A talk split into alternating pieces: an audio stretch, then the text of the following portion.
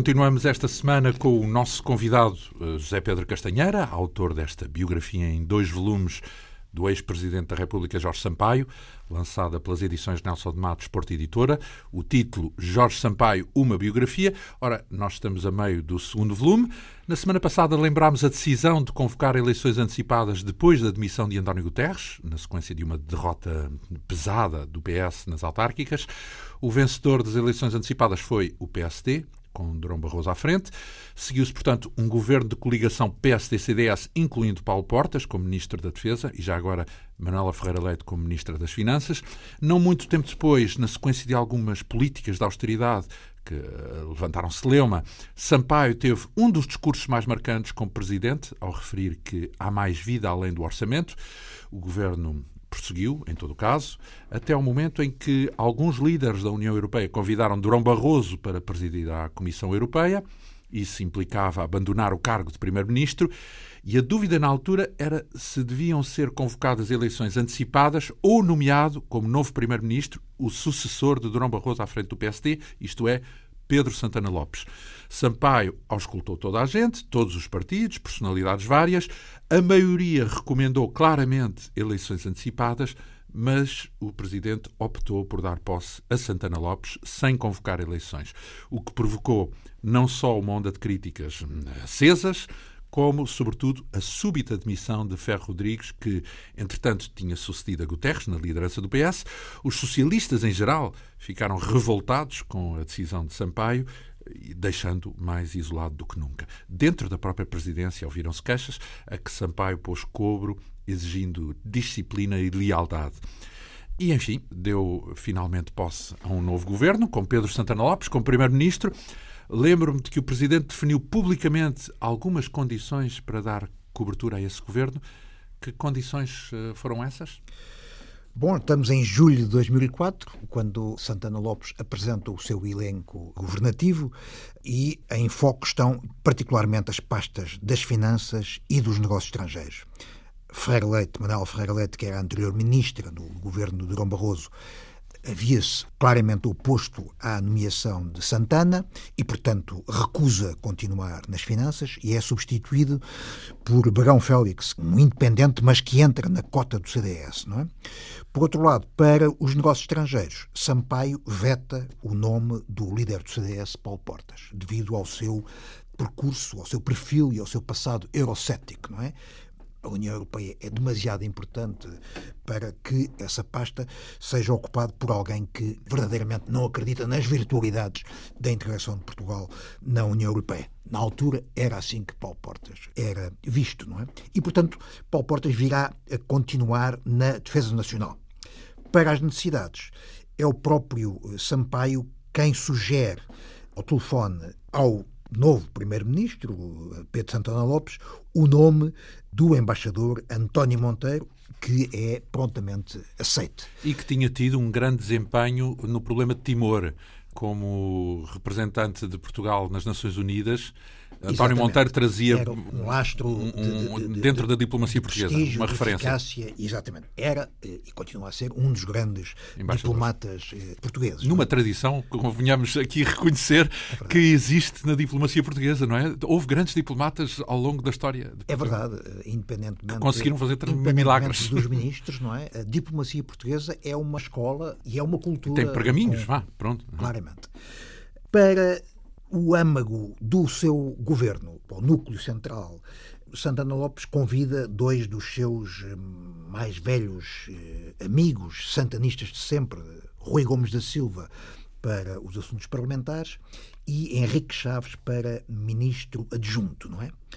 Curiosamente, e pela segunda vez consecutiva, Sampaio volta a chumbar o nome de Fernando Negrão já havia recusado a sua nomeação no tempo de Durão Barroso. Agora, Santana propõe-no para Ministro da Justiça. Sampaio recusa, uma vez que era sabido que Negrão havia violado o segredo de justiça numa célebre história relacionada com a Universidade Moderna, quando ele era diretor da Judiciária.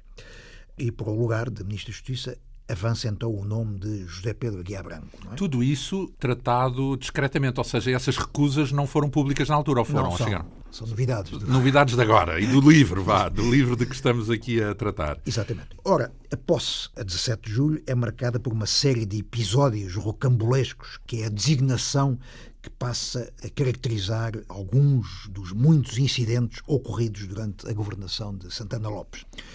O primeiro desses episódios é o jogar de espanto de Paulo Portas ao ouvir o secretário-geral da Presidência da República chamar-lhe Ministro de Estado da Defesa Nacional e dos Assuntos do Mar do mar terá ele ouvido. É verdade.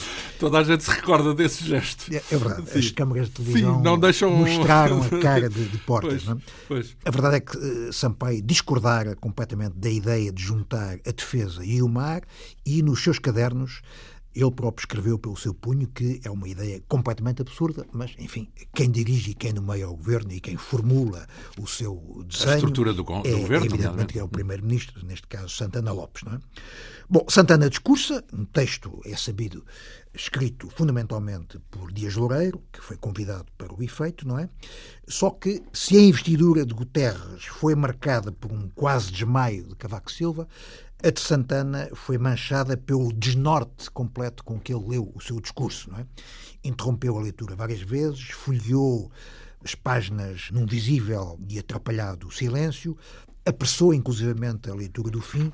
São imagens que marcaram essa posse. Na sua resposta, Sampaio, Presidente da República, deu especial atenção à consolidação orçamental, exigiu o respeito pelas linhas gerais do PEC, do famoso Pacto de Estabilidade e Crescimento, e concluiu com uma advertência. O país não está em condições de suportar qualquer deriva eleitoralista, não é? Deriva eleitoralista significaria gastar à toa dinheiro só para ganhar eleições. No fundo seria isso, com, não é? Com a ideia fixa em... Do populismo, uh... o risco do populismo o risco do populismo e tendo como objetivo preparar o terreno para futuras eleições.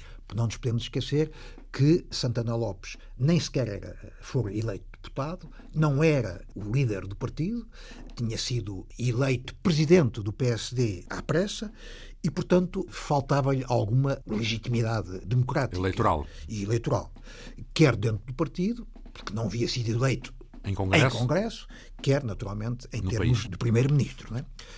A confusão de nomes e de pastas, no entanto, prossegue na investidura dos secretários de Estado. Numa alteração de última hora, Teresa Queiro, do CDS, que era dada como certa como secretária de Estado adjunta do Ministro da Defesa, Paulo Portas, aparece surpreendentemente como secretária de Estado das Artes e Espetáculos, não é? Portanto, da cultura, na área da cultura. Na área da cultura.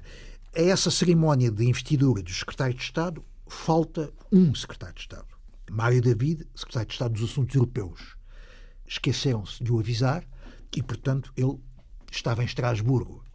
O que significa que teve que haver depois uma cerimónia especial só para a sua tomada de posse. Realmente era a confusão que reinava nas hostes do novo governo. Santana Lopes passou a residir em São Bento, imitando Oliveira Salazar. Portanto, um nenhum dos anteriores primeiros-ministros tinha. Silva. Cavaco, Cavaco Silva, Silva também viveu. Exatamente. Não é? Mas, por exemplo, nenhum, ainda hoje, não houve nenhum primeiro-ministro socialista que tivesse vivido em São Bento. Nem Mário Soares, nem António Guterres, nem José Sócrates, nem António Costa. Não é? E mesmo dentro do PSD, sei lá, uh, Durão Barroso, uh, Pinto Balsemão, não utilizaram a residência oficial, apenas o fizeram para além de Salazar, Cavaco Silva e agora Santana Lopes. Santana Lopes não é? Num esforço de tentar marcar a diferença, Santana Lopes vai descentralizar a governação, algumas secretarias de Estado passam a fixar-se em capitais de distrito e, por outro lado, o Conselho de Ministros passará a reunir uma vez por mês fora de Lisboa, não é? Sampaio intui há uma espécie de sexto sentido que o leva a começar a ter alguma cautela. E, regressado dos Jogos Olímpicos de Atenas, na segunda semana de agosto, tem previsto as suas férias para o estrangeiro, mas apreensivo, prefere não se ausentar, não é? E fixa-se em Lisboa para logo em setembro e pela primeira vez na sua vida, no rescaldo da sua decisão de não dissolver a Assembleia, é veiado num comício do PCP no encerramento da festa do Avante. Foi uma coisa que lhe custou muito, não é? Ainda por cima porque é veiado na sequência de um alvo cerrado de ataques conjugados quer de Jerónimo de Sousa, quer do próprio secretário-geral do PCP, Carlos Carvalhas, que falam no comício de encerramento da festa do Avante, não é? Nessa altura o PS promove necessariamente um congresso de substituição da sua liderança, uma vez que Ferro Rodrigues se havia demitido após a nomeação de Santana Lopes para novo primeiro-ministro, não é? Assiste-se à recusa quer de Jorge Coelho, quer de António Vitorino de avançar para a liderança Exatamente. do PS. Aliás, a recusa de Vitorino é quase que habitual, uma vez que era um nome recorrente. recorrente. E eu, sempre um homem muito com muito humor, costumava dizer, e ainda hoje diz que, falando de si próprio, não há festa nem festança a que não venha a Dona Constança, não é? E, portanto, com isto abrem-se as portas a um novo líder, José Sócrates, que esmaga no Congresso as candidaturas adversárias, quer de Manuel Alegre, quer de João Soares. E depois dos despiques dominicais na RTP como comentadores entre Santana Lopes e José Sócrates, o país passa a ter estes dois políticos a defrontarem-se a sério na política e, portanto, um no poder, Santana Lopes, outro na oposição, José Sócrates, não é? Bom, estamos a falar da televisão, temos que falar, obviamente, na TVI, onde semanalmente Marcelo Rebelo de Sousa ao domingo fala. Outro comentador, Outro portanto, comentador. que é o hábito aqui em Portugal. É, ex, políticos comentadores. Ex-presidente do PSD, não, uhum. não nos podemos esquecer, nunca e que não poupa nas suas intervenções o governo do seu velho rival dentro do PSD. Bom, a ponto de o ministro dos Assuntos Parlamentares, Gomes da Silva, criticar de forma frontal a coluna opinativa de Marcelo Rebelo de Sousa, não é? Incluindo um apelo que faz à intervenção da então alta autoridade para a comunicação social, que é hoje a entidade reguladora, a, a ERC, não é? Ora bem, depois dessas críticas de Gomes da Silva, o presidente da Média Capital, que é a empresa proprietária da TVI, Miguel Paz do Amaral, chama Marcelo Belo de Souza para lhe sugerir que modere os seus comentários na sua intervenção, na sua coluna é dominical. Marcelo, comentador, reage prontamente e deixa de colaborar na TVI, não é? No dia imediato, Sampaio recebe Marcelo Rebelo de Sousa, num gesto de desagravo às críticas do ministro Gomes da Silva e à censura do empresário. Sabe-se que Marcelo irá seguir para a RTP, não é? Fará, entretanto, um compasso de espera. A alta autoridade, em vez de dar razão ao governo, censura manifestamente e fortemente o governo por pressões ilegítimas sobre a TVI e sobre Marcelo Rebelo de Sousa. O caso Marcelo nunca mais deixará a agenda política. Sampaio, por sua vez, prefere o silêncio. Escusa-se a comentar e diz há momentos em que o presidente tem que saber estar calado, não é? Que é realmente uma... Hoje, quando vimos, eh, digamos, o estilo, não deixa de ser... Eh, contrastante, contrastante no mínimo. Exatamente. Ora bem, por acaso... só, só para acrescentar, Sampaio diz que cabe muitas vezes ao Presidente saber ser o centro da serenidade em Portugal. É? Há aqui um episódio que o livro também refere e que suscita alguma curiosidade, certamente, a avaliar pelo título desta pequena secção da biografia de Jorge Sampaio, em que Santana Lopes recusa o telefone vermelho com Belém. O que é que é este telefone vermelho? Pensamos sempre que daquela ideia da Guerra Fria. Bom, é, neste caso é uma proposta que é feita a Santana Lopes por um dos principais assessores de Sampaio, eh, Luís Salgado Matos, que aliás havia colaborado com Santana Lopes quando ele era secretário de Estado da Cultura num dos governos de Cavaco Silva, governos de maioria absoluta, não é?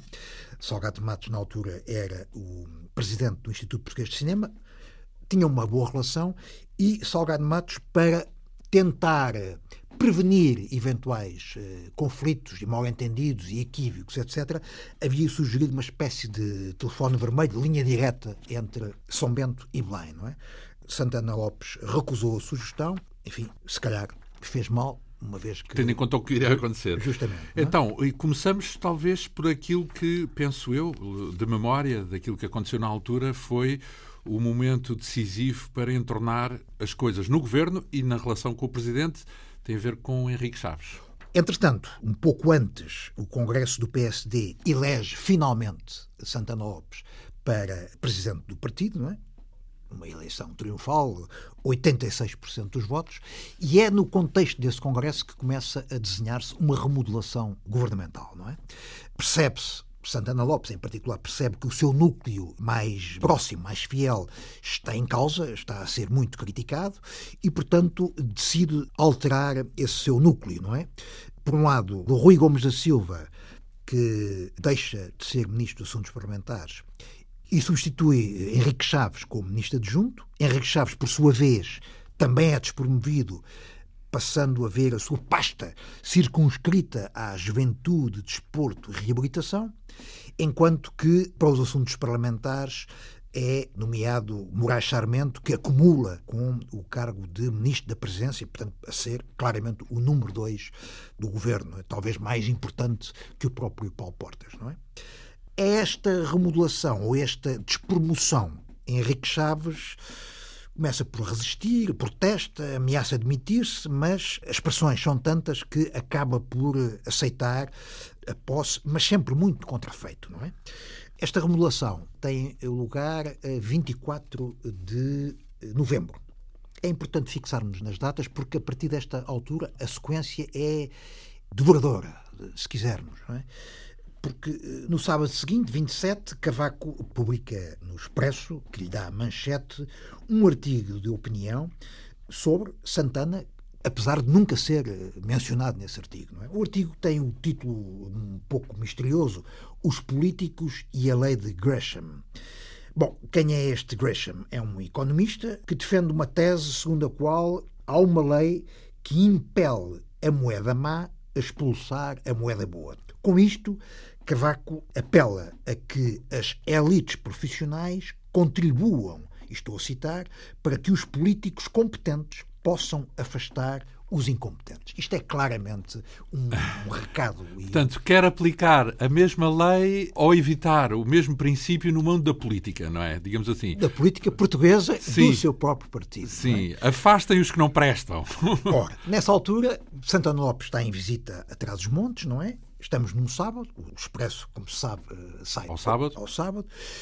No domingo, Henrique Chaves, que havia sido empossado como Ministro da Juventude, Desporto e Reabilitação, farta-se em definitivo, não é? E faz chegar à agência Lusa um comunicado com o seu pedido de demissão. A renúncia é justificada por uma grave inversão dos valores de lealdade e verdade e como forma de preservar a sua dignidade. As críticas são brutais, o destinatário é completamente o primeiro-ministro, não é?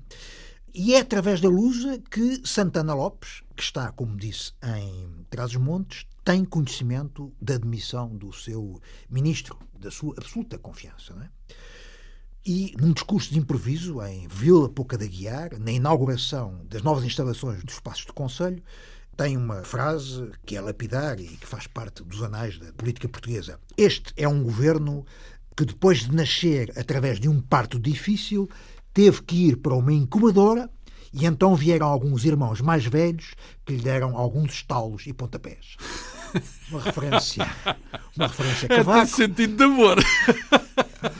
referência a Cavaco, referência a um, Henrique Chaves, referência a todos os... A todos os que vieram dar... Eh, maltratar um menino que havia nascido mal nascido. Em, em Lisboa, uh, Jorge Sampaio, quando toma conhecimento do que se está a passar e deste discurso famoso de Santana Lopes, entra num processo de reflexão sobre as condições de governabilidade e convoca Santana para o dia seguinte, logo de manhãzinha, nove e meia da manhã, quer falar com ele.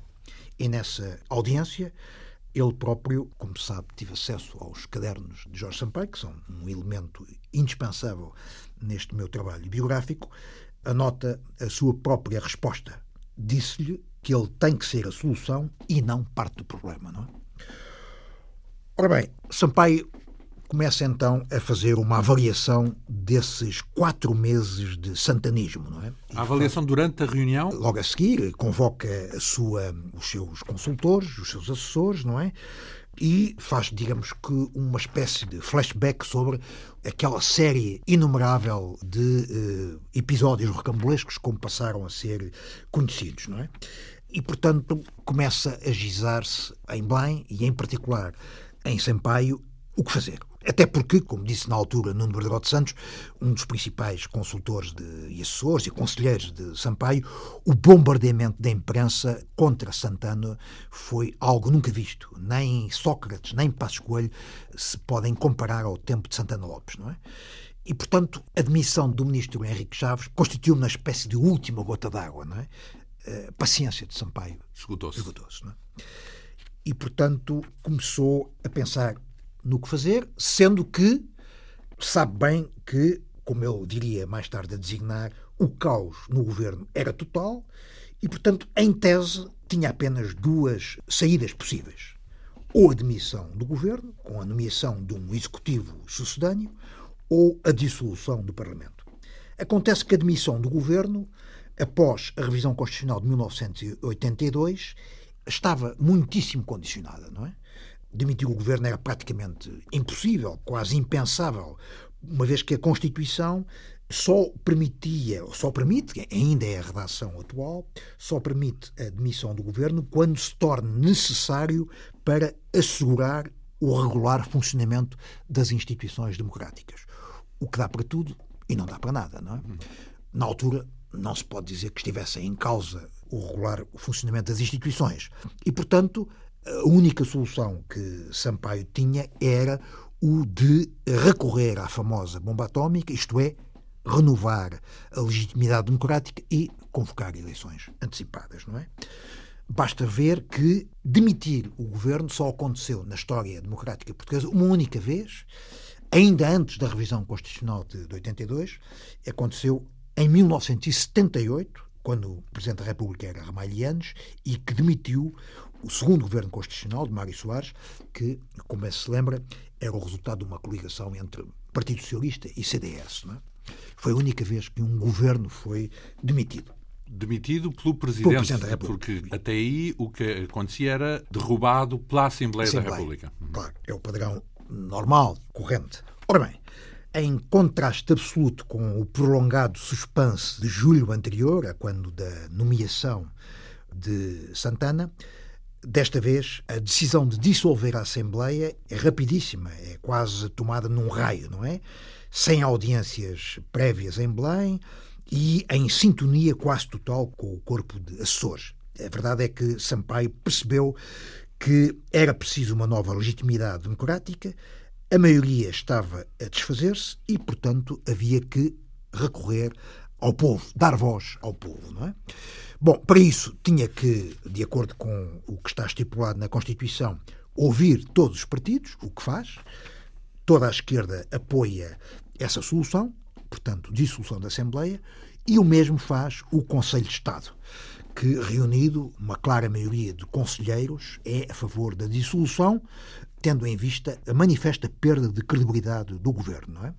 Mesmo entre as fileiras do PSD, há vozes que apontam nesse sentido. É verdade que Barbosa de Mel, um ex-presidente da Assembleia, prefere não tomar posição no Conselho de Estado, mas o então Provedor de Justiça, um histórico do PSD, Nascimento Rodrigues, é claramente a favor das eleições. E Sampaio, portanto, obtido o parecer favorável do Conselho de Estado, fala ao país para dizer que impõe-se a devolução da palavra ao eleitorado mediante a convocações de eleições gerais antecipadas e marca essas eleições para 20 de fevereiro de 2005. Uma sondagem publicada logo a seguir virá uh, dar forte razão a Sampaio. Essa sondagem mostra que, para o eleitorado, enfim, para a opinião pública, o principal responsável da crise é Santana, vem à frente com 43%, segue-se Durão Barroso, que havia ido embora, exatamente, não é? por, por ter ido para a Comissão para, Europeia. Para quem 29% da opinião pública aponta o dedo, e só em terceiro lugar, com 17% de responsabilidades, entre aspas, é que aparece Jorge Sampaio, não é? Como virá a dizer o público mais tarde, era preciso experimentar Santana Lopes para poder recusar Santana Lopes, não é? Eu acho que esse foi o princípio de Sampaio não posso ser eu a antecipar que ele vai falhar, tem que ser ele a falhar, se, se falhar, não é? E, e foi esse o e, teste e, que fez. E falhou redondamente, e mostrando, no rescaldo de, de, toda esta crise, que mesmo em situação de maioria parlamentar absoluta, que era o caso, havia uma coligação, não é? É o Presidente que guarda a chave mestra do sistema político. Isto é, o Presidente da República não é, de maneira nenhuma, a Rainha de Inglaterra, como Jorge Sampaio chegou a ser acusado, não é? Ora bem, as eleições confirmam o entendimento de Sampaio. O país não estava com Santana. O PS, pela primeira vez na história, ganha as eleições com maioria absoluta, 45% dos José votos. Sócrates, não é? José Sócrates à frente do Partido Socialista como secretário-geral. O PSD fixa-se pelos 28% e, portanto, enfim, todos os comentadores são unânimes, verificando que o resultado das eleições confirmam o bem fundado da decisão do presidente. A resposta dos portugueses foi inequívoca, não é? Sócrates toma posse como primeiro-ministro, tem a maioria absoluta. O que é que podemos dizer do governo de José Sócrates? Há uma surpresa fantástica, que é o novo ministro dos Negócios Estrangeiros, não é? Um governo socialista, de maioria absoluta, e que tem como ministro dos Estrangeiros o ex-presidente do CDS, imagine-se, Diogo Freitas do Amaral. Não? É? Surpreende tudo e todos. Para as finanças é escolhido um académico e não um político, Luís Campos e Cunha. Para a economia é também escolhido um homem com um largo trajeto na banca, Manuel Pinho, não é? E são essas as principais novidades do governo para a Defesa Nacional, só mais uma nota, Luís Amado, não é? Na apresentação do programa do governo na Assembleia, Sócrates dirige um fortíssimo ataque às magistraturas judiciais, anunciando a redução das férias judiciais de verão de dois meses para um.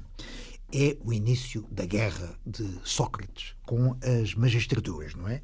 E Sampaio apressa-se a discordar quer do conteúdo, quer da forma. Diz-me ele, fiz logo um reparo a que, naturalmente, Sócrates não ligou muito. Bom, a verdade é que nos governos de maioria absoluta o papel do presidente é de outro tipo. Prevenir, antes de mais, os abusos de poder e proteger os direitos das oposições. É claro que nenhum primeiro-ministro gosta de um discurso deste género, não é? E, portanto... A relação não foi a melhor possível entre Jorge Sampaio e José Sócrates. Portanto, foi uma relação matéria. que, entretanto, não durou muito tempo. Enfim, a coabitação entre eles dois eh, ficou-se apenas por 10 meses, uma vez que, entretanto, houve eleições presidenciais e Sampaio, no final do segundo mandato, deixou, naturalmente, de ser presidente, viria a ser substituído, como se sabe, por Cavaco Silva, não é? Entretanto, os problemas eh, financeiros, e em particular do déficit, avolumam-se. José Sócrates, imitando o governo de Durão Barroso, pede a Vítor Constâncio para presidir uma comissão de análise da situação orçamental e, quando é conhecido o relatório Constâncio, o déficit é calculado em cerca de quase 7%, 6,8%. Isto é, muito para lá do limite de 3% instituído na União Europeia. É? Exatamente, é? e portanto indiciando que Havia a situação está a resvalar perigosamente, não é? A divulgação desse déficit é acompanhada pelo anúncio do aumento da carga fiscal e de várias medidas restritivas dos direitos sociais.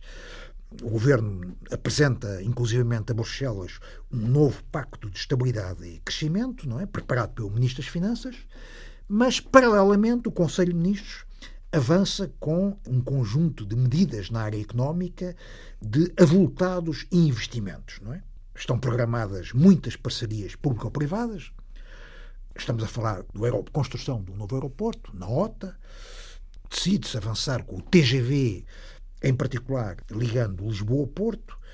Muitos outros investimentos nas áreas eh, da construção civil e das obras públicas, não é? É o chamado Plano de Investimentos em Infraestruturas Prioritárias, PIIP, é, um, é uma designação. Uma designação PIIP, não é? da responsabilidade não do Ministro das Finanças, contra a política do Ministro das Finanças.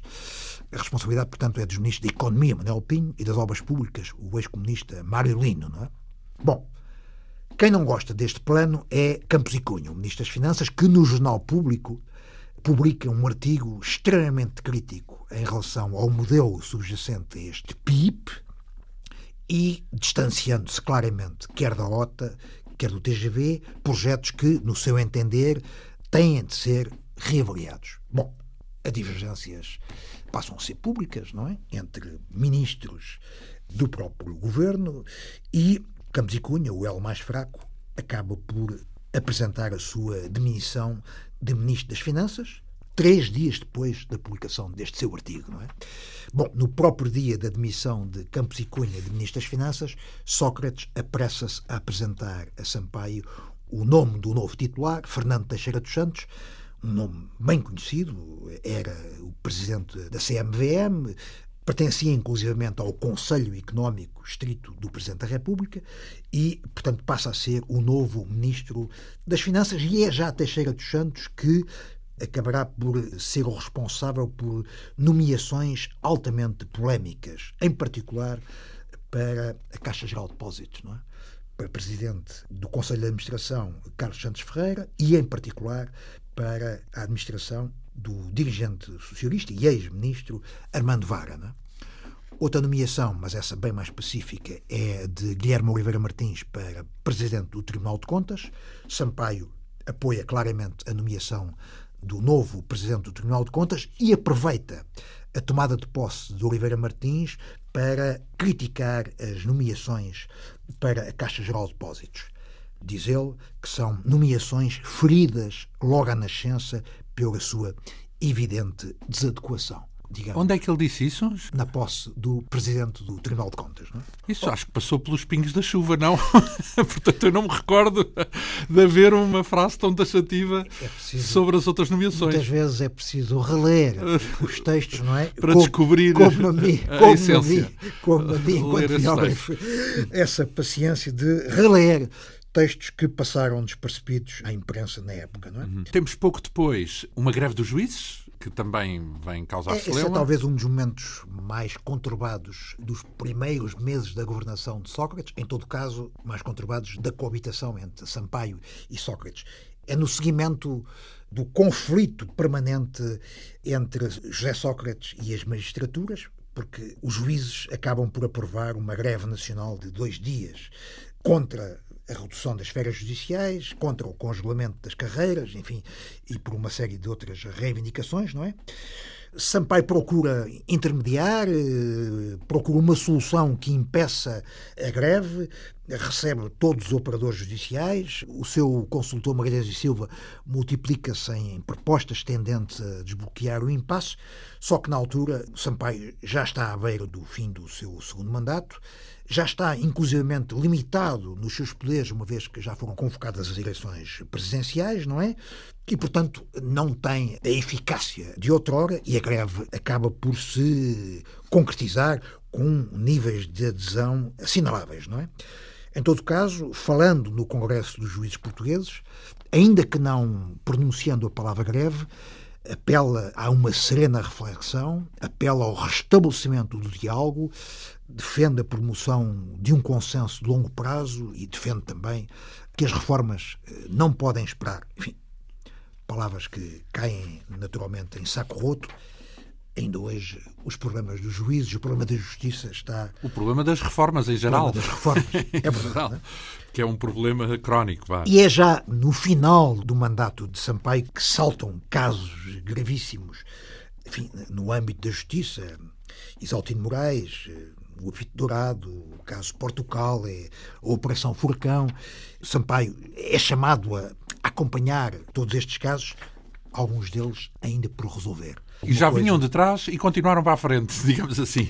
Ora bem, este livro está dividido em capítulos temáticos, digamos assim, ou seja, não é propriamente uma biografia cronológica no sentido estrito, foi separado por uh, áreas de intervenção, neste caso como Presidente da República, porque é nesse momento que vamos, é uma biografia, falámos dele, de Jorge Sampaio, como político no tempo da ditadura, depois uh, como deputado, como membro do governo, como Presidente, Presidente da Câmara, da Câmara agora como Presidente. Temos este capítulo dedicado ao país ou à forma como é. ele decidiu intervir na sua relação com o país, não é? Porque ele andou por todo lado. É verdade. Vimos as relações de Sampaio com os primeiros-ministros com quem coabitou e o capítulo seguinte deste segundo volume tem a ver com a sua relação pessoal com o país, não é? Pelo país fora. E é realmente curioso ver que Sampaio dedicou muita atenção ao país, a todo o país, a ponto de ter visitado os 308 conselhos existentes. É? Foi, Isso é um mistério. Foi o, primeiro, foi o primeiro Presidente da República que, que, o, fez, que o fez. É? A todos aliás, os conselhos, é isso. Aliás, eh, Marcelo Rebelo de Sousa, quando tomou posse, prometeu responder dizendo que iria visitar todas as juntas de freguesia. Verdade? É verdade é? Isso é 4 mil e não sei quantas freguesias é ou mais. Ora bem, Mas pronto. A, é, é, a verdade é que Sampaio fez uma incursão pelo Portugal profundo, não é? Num combate permanente contra a lamúria, que foi, digamos, uma das expressões que ele mais eh, agarrou e que sublinhou frequentemente, contra a lamúria e contra a tristeza, pela valorização profissional, e ao contrário do seu predecessor, Mário Soares, em particular no final do mandato, Sampaio procurou virar a agulha para o país positivo, não é? percorrendo o chamado país de sucesso. Ele nunca gostou desta expressão do país de sucesso, não é? E isso originou não tanto a repetição das presidências abertas de Mário Soares, mas o que ele, Sampaio, viria a designar como iniciativas temáticas, abordando temas eh, que estiveram fora da agenda dos anteriores presidentes, em particular de Mário Soares, não é? Temas como a educação, a toxicodependência, a pobreza e a exclusão social, a desertificação do interior, o papel das mulheres, não é? E, portanto, nesta sua peregrinação pelo interior, começou pelo Conselho de Mértola em abril de 1996 e acaba esta sua peregrinação pelo interior em fevereiro de 2006, no Distrito de Viseu, junto de conselhos, quase todos eles do PSD. Vai, por exemplo, ao Conselho de Sátão, que nunca tinha recebido um chefe de Estado. Sampaio foi o primeiro Presidente da República a visitar o Conselho de Sátão. Mas o Conselho onde a visita é mais eh, polémica, é o mínimo que se pode dizer, é o Conselho de Nelas. Isto porquê? Porque meses antes Sampaio tinha vetado a lei que se destinava a promover a freguesia de Canas de Senhorim a município. É? Sampaio achou que havia conselhos a mais, havia uma febre de criação de novos conselhos e pôs ponto final. E o primeiro conselho que proibiu foi justamente o de Canas de Senhorim. Bom, quando Sampaio visitou Nelas, Canas de Senhorim pertence a Nelas, bom, caiu o Carme Trindade. Teve protestos de toda a ordem, os sinos da freguesia de Canas de Senhorim tocaram a rebate e uma bandeira de Espanha foi hasteada. Verdade? Num tom, que exagero. Num desafiador e provocatório Não. que deixou Sampaio absolutamente furioso. É? Bom, um dos grandes pontos de sucesso do duplo mandato de Sampaio é claramente o consenso que ele criou em torno do combate à droga. Do, exatamente já vinha da Câmara Municipal de Lisboa, digamos, já o abordámos quando conversamos sobre esse assunto, não é? Sampaio manifestou-se desde sempre aberto à discussão de todas as perspectivas de combate à droga, incluindo as não proibicionistas, não é? Estabeleceu uma distinção clara entre o consumo e o tráfico de droga. Para ele, um doente não é um delinquente e muito menos um criminoso, não é? E um drogado é, antes de mais, um doente? E, portanto, defendeu sempre a ideia de uma política no sentido da despenalização do consumo e afirmação da questão como um tema de saúde pública que deve ser abordado sem tabus. E com esse seu trabalho de pregador e de procura de consensos, preparou o terreno do legislador, no caso, o primeiro-ministro António Guterres, na altura muito influenciado pela sua mulher, psiquiatra, não é? E que foi, verdade seja dita, um fortíssimo aliado de Sampaio nesta sua abordagem dos problemas da droga. E, portanto, os problemas da droga deixaram de ser um objeto de disputa partidária e, quando Guterres foi chamado a legislar, já o pôde fazer de uma forma tranquila, calma, pacífica, todo o trabalho de, de bastidores estava feito. Devia servir de exemplo a outras áreas, é não é? Onde era possível uh, alcançar consensos. Absolutamente. E se a droga foi um marco do primeiro mandato de Sampaio, a SIDA, o, o combate. combate à SIDA, convocou as suas atenções no segundo mandato, não é? Em que as associações ligadas ao combate à SIDA perceberam claramente que tinham em Belém um forte aliado e um forte amigo. Só que a voz de Sampaio nas tribunas internacionais infelizmente, no caso da SIDA, não foi imitada. Não é? Em junho de 2001, foi o único chefe de Estado europeu que participou numa Assembleia Geral das Nações Unidas em Nova Iorque sobre a SIDA. Depois, em 2004, voltou a ser o único chefe de Estado a participar em Dublin numa conferência organizada pela presidência irlandesa da União Europeia e, no final dessa reunião, Sampaio confessou aos jornalistas ter uma sensação de solidão em termos internacionais. Ninguém estava muito interessado em combater seriamente os problemas da SIDA, como também da tuberculose e do paulismo. Outro assunto que lhe mereceu atenção foi claramente o da educação e, nesta sua campanha a favor da educação e contra a exclusão social, não posso deixar de referir o caso das gêmeas de Mafómedes, Mafómedes um pequeno lugar do Conselho de Baião. Ele, numa visita que fez em 98 a este lugar, deparou-se com duas gêmeas, eh, Andreia e Oriana Belchior, que tinham concluído o primeiro ciclo na sua escola em Mafómedes, só que essa escola fechou, como muitas outras por esse país fora, não é? Portanto, tinham que demandar outra escola eh, que estava bastante afastada. Além do mais, os pais pobres, eh, pequenos agricultores, necessitavam do seu trabalho diário no campo, não é? Bom, quando Sampaio soube dessa situação, decidiu promover a busca de uma solução razoável. Chamou o Ministro da Educação, chamou o Presidente da Câmara, chamou o Presidente da Junta, chamou, ou seja, promoveu uma reunião entre todos. Bom, no dia seguinte, a verdade é que o carro da Câmara Municipal de Baião passou a conduzir diariamente as duas gêmeas à escola básica mediatizada, como é o nome da telescola, não é? para que elas continuassem a estudar. Quer dizer, esses são problemas que têm que se resolver com a governação e não com o presidente, não é? é Isso verdade. foi ali, foi uma intervenção com, com pontual, mas, pontual, eh, mas uh, significativa, exemplo, se calhar, não é? Exemplar. Mas o problema não fica resolvido, não é? Tem que ser a governação a fazer isso. É?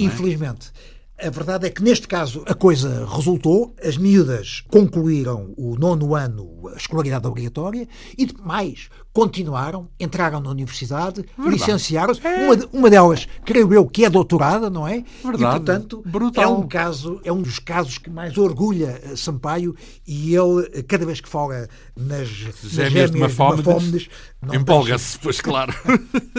Depois temos também aqui a, Num outro plano, a área inteiramente inovação, diferente, é? é o plano empresarial, a área da inovação em torno de uma agência chamada Cotec, que ainda hoje existe, não é? Cotec Portugal, Associação Empresarial para a Inovação. A ideia não é de Sampaio, a ideia é do rei de Espanha, Juan Carlos, não é?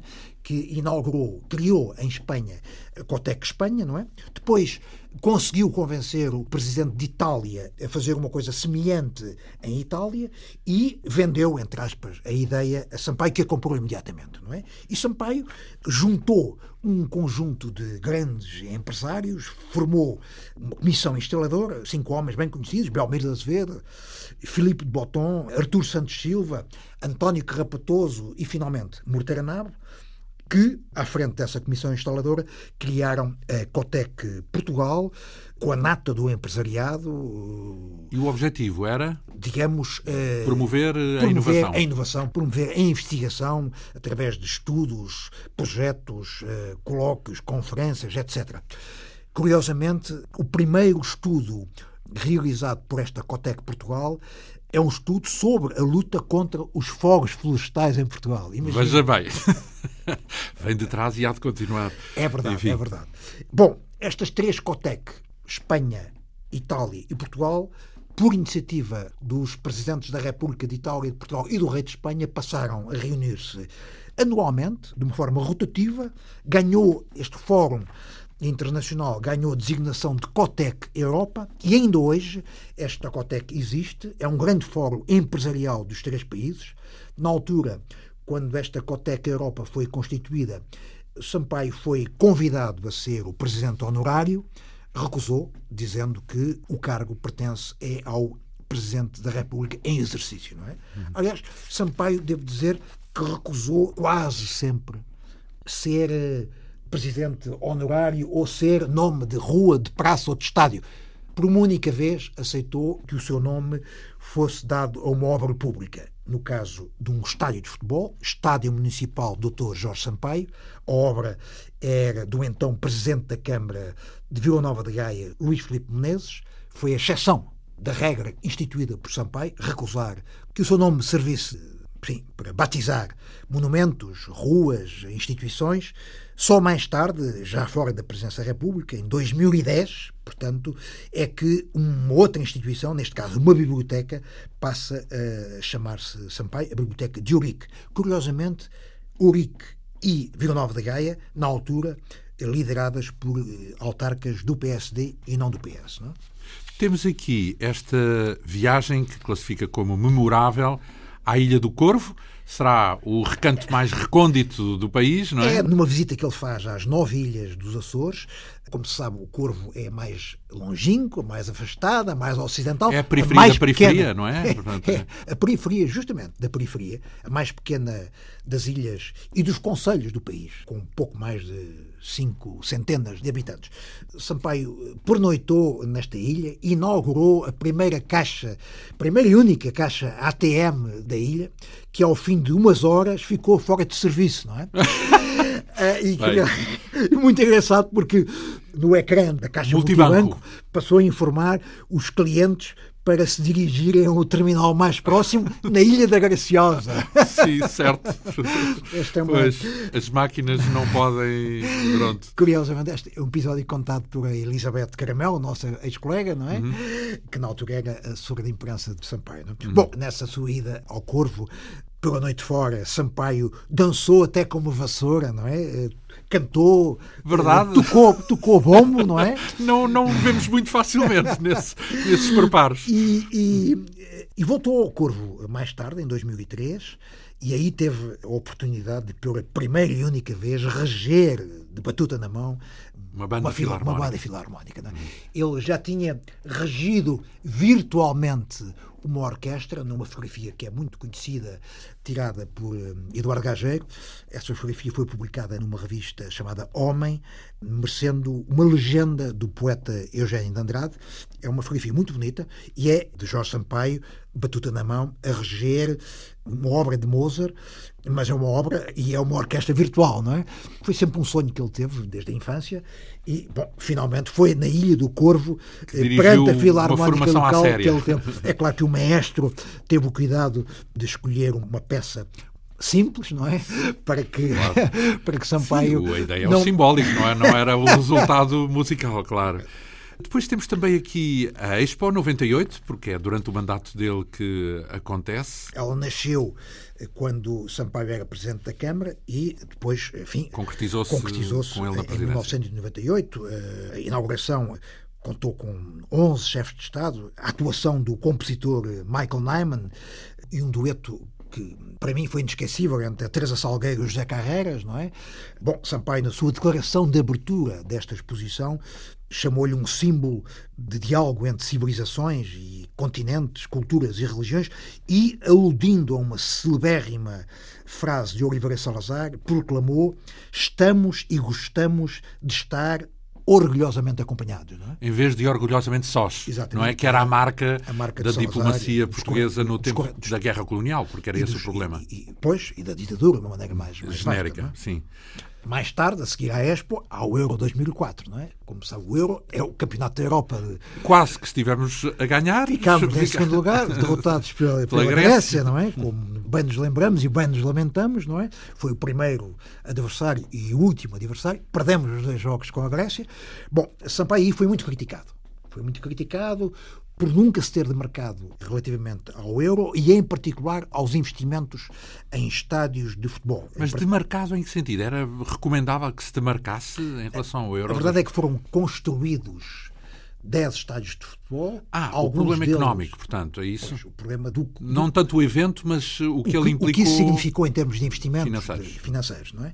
Com Bom, algum fundamento, porque de facto houve algumas construções que se vieram a revelar uh, absolutamente uh, ruinosas. Estou-me assim. a lembrar de Aveiro, estou-me a lembrar de Leiria, Algarve. Uh, Algarve, talvez sejam os três casos mais conhecidos, mas um dos casos mais polémicos foi claramente o do estádio do hoje o Estádio do Dragão, do Futebol Clube Porto, com atrasos e atrasos, com problemas complicadíssimos entre o Presidente da Câmara, eh, Rui Rio, e o Presidente do Futebol Clube Porto, eh, Jorge Ano Pinto da Costa, que se recusavam a falar, se recusavam a sentar-se à mesma mesa, não é?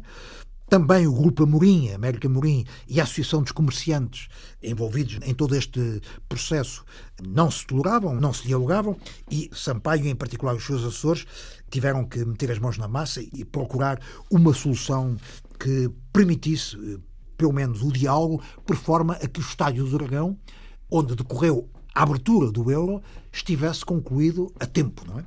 Ora bem, a verdade é que Sampaio hoje reconhece que devia ter tido uma palavra quanto à construção deste número excessivo de estádios. Ele achava e acha, em privado, que foram estádios suficientes, em vez de 10, 6 seriam suficientes. Como é que ele explica isso? Ele explica dizendo que Portugal podia perfeitamente repetir o modelo de cidades como, por exemplo, de Milão, que tem apenas um estádio e que é partilhado com pelo Milan e pelo Inter. Não é? Portanto, é um modelo recorrente em muitos países e ele pergunta-se porque é que, por exemplo, o estádio do Benfica e do Sporting não é um único. E, Ui! Isso acho que não. Basta ver os programas de debate em futebol para perceber porque é que não podia ser o mesmo, não é? Mas, Mas a verdade é que. É uma utopia, vá, sabemos-lhe assim. Provavelmente, conhecendo uh, a febre sim. futebolística e clubística. Sim, é uma utopia. Que seria. Bom, mas o bom senso, se calhar, recomendaria que. Esse tipo uh, de consensos, não é?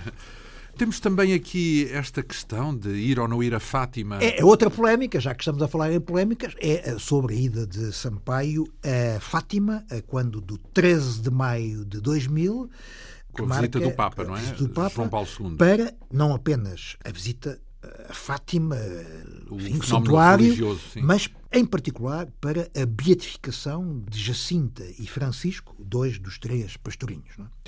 A verdade é que eh, Anos antes, em 1997, quando esteve programada uma visita oficial de Sampaio à Santa Sé, essa visita foi adiada sine die. Porquê? Porque não foi possível que o protocolo do Vaticano e o protocolo da Presidência, da, Presidência da República chegassem a acordo sobre uma fórmula. Porque é bizarro, mas Sampaio, como se sabe, é casado é. em segundas núpcias, é divorciado, não é? Bom, o que para o protocolo do Vaticano, na altura, era uma situação muito complicada, quase que inaceitável, não é? E, portanto, apesar de Sampaio nunca se ter casado pela Igreja, casou-se sempre pelo civil, não é? Portanto, a solução que o Vaticano propôs é que Sampaio entrasse sozinho para a audiência pontifícia, Maria José Rita, a esposa, ficaria numa sala de espera, e que só entraria depois com o resto da comitiva. Bom, Sampaio sentiu-se absolutamente vexado, afinal de contas, ele não é católico, o casamento não é católico e, portanto. E é casado, uh, seja como for. portanto, não e é, é chefe de Estado. Sim. E, portanto, recusou essa fórmula, o que levou ao adiamento dessa visita. Bom, é claro que quando o Papa veio a Portugal, Sampaio recebeu ao lado da sua esposa, de Maria José Rita, não é? E compareceu na cerimónia de beatificação em Fátima. É claro, essa sua presença valeu-lhe fortíssimas críticas, sobretudo por parte da esquerda, não tanto do PCP, que é muito pragmático e cuidadoso, e, e cuidadoso. Essa, o Bloco de Esquerda é que, de facto, foi extremamente cáustico nas críticas que fez a Sampaio, mas, verdade seja dita... Pelo facto de ter ido encontrar-se com o Papa a Fátima, a é Fátima. Não por o receber no aeroporto, enfim, sabe-se que o Papa também é um chefe de Estado, não é? E, portanto, eh, mas por ter comparecido em Fátima. Em Fátima. Uhum. Ora bem, mas o Bloco de Esquerda ficou praticamente a falar sozinho, não é? Bom, depois da visita do Papa a Fátima, isso permitiu atenuar e aplanar o caminho para que finalmente Sampaio pudesse ter a sua visita oficial à Santa Sé, sete anos depois do cancelamento da, outra, da anterior. Sim. Em 2004, o Vaticano gizou enfim, uma solução mais aceitável, não é? E o Papa recebeu os dois, é isso? Recebeu o casal. Recebeu o casal. É verdade que Maria José Rita ainda teve que esperar alguns minutos, mas estiveram juntos. juntos Isto, essas nessa, minudências, nessa... de facto, Bom, é difícil entender para o senso comum, não é? O embaixador Moraes Cabral, que foi o chefe da Casa Civil e de Sampaio, utiliza uma expressão muito curiosa, bizarria irritante, não é? Uh, para caracterizar esta. Agora, esta... podia ser dito, porque está também, digamos, em uso corrente, a palavra irritante, irritante. ou simplesmente o irritante, não é? é verdade. Ora bem, seja lá o que for bizarria ou não, essa reunião terá sido, por outro lado, em jeito de despedida, não é? Porque o Papa não viveu muito mais tempo. É verdade. Enfim, foi marcante, no, ano seguinte, aliás. no ano seguinte, o Papa morreu, muito. 84 anos, com doença de Parkinson muito frágil. Cinco meses depois de ter recebido Jorge Sampaio, o Papa João Paulo II morreu 2 de abril de 2005. Sampaio chefiou a comitiva portuguesa às exéquias pontifícias, na Basílica de São Pedro, como é óbvio, como é natural. Fez-se acompanhar por Maria José Rita e convidou os dois ex-presidentes e as respectivas esposas para integrarem a comitiva do Estado português. Ramalhianes Ramalhi... e Mário Soares. Ramalhianes aceitou, fez-se acompanhar pela eh, esposa, Manuel Lianos. Já uh, Mário Soares não aceitou, mas Maria Barroso fez questão de integrar a comitiva. Uh, uns meses antes tinha sido possível a promulgação da nova concordata entre Portugal e a Santa Sé. A concordata datava de 1940, no tempo de Oliveira Salazar, tinha sido alvo de uma pequeníssima revisão, meramente pontual, logo a seguir ao 25 de abril, em 1975, quando o Ministro da Justiça era Salgado Zenha, uma revisão permitindo o direito ao divórcio, mesmo para os que tivessem celebrado o casamento católico. Antes da concordata, havia que aprovar eh, na Assembleia uma lei da liberdade religiosa. Essa lei foi aprovada no tempo ainda de Guterres, com o apoio da oposição de direita. A esquerda votou contra, a bancada socialista, curiosamente, dividiu-se. 24 abstenções, quase todas elas de deputados ligados à maçonaria. Aprovada uma nova lei da liberdade religiosa, então foi possível negociar com a Santa Sé um novo texto da concordata.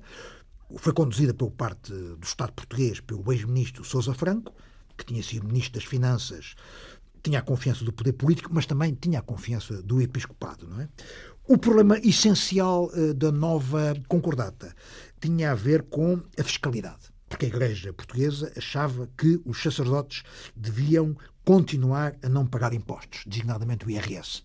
É claro que era uma medida inconstitucional, na medida em que os outros membros das outras confissões religiosas pagavam, pagavam e pagam. Portanto, estava em causa o princípio da igualdade. É?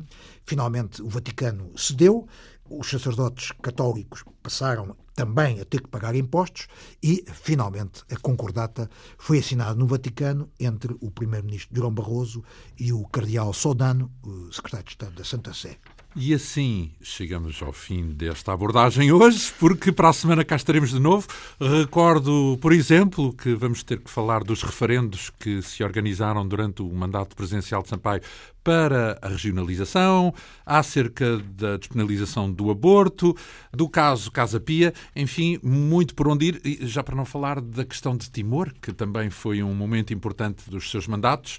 Tudo isto são tópicos que constam nesta biografia com a assinatura do nosso convidado, José Pedro Castanheira, um livro intitulado Jorge Sampaio, uma biografia. Estamos a abordar este segundo volume e aqui estaremos de volta para a semana neste programa que tem a assistência técnica de Leonor Matos, a produção, realização e apresentação de João Almeida. Obrigado pela atenção. Até para a semana.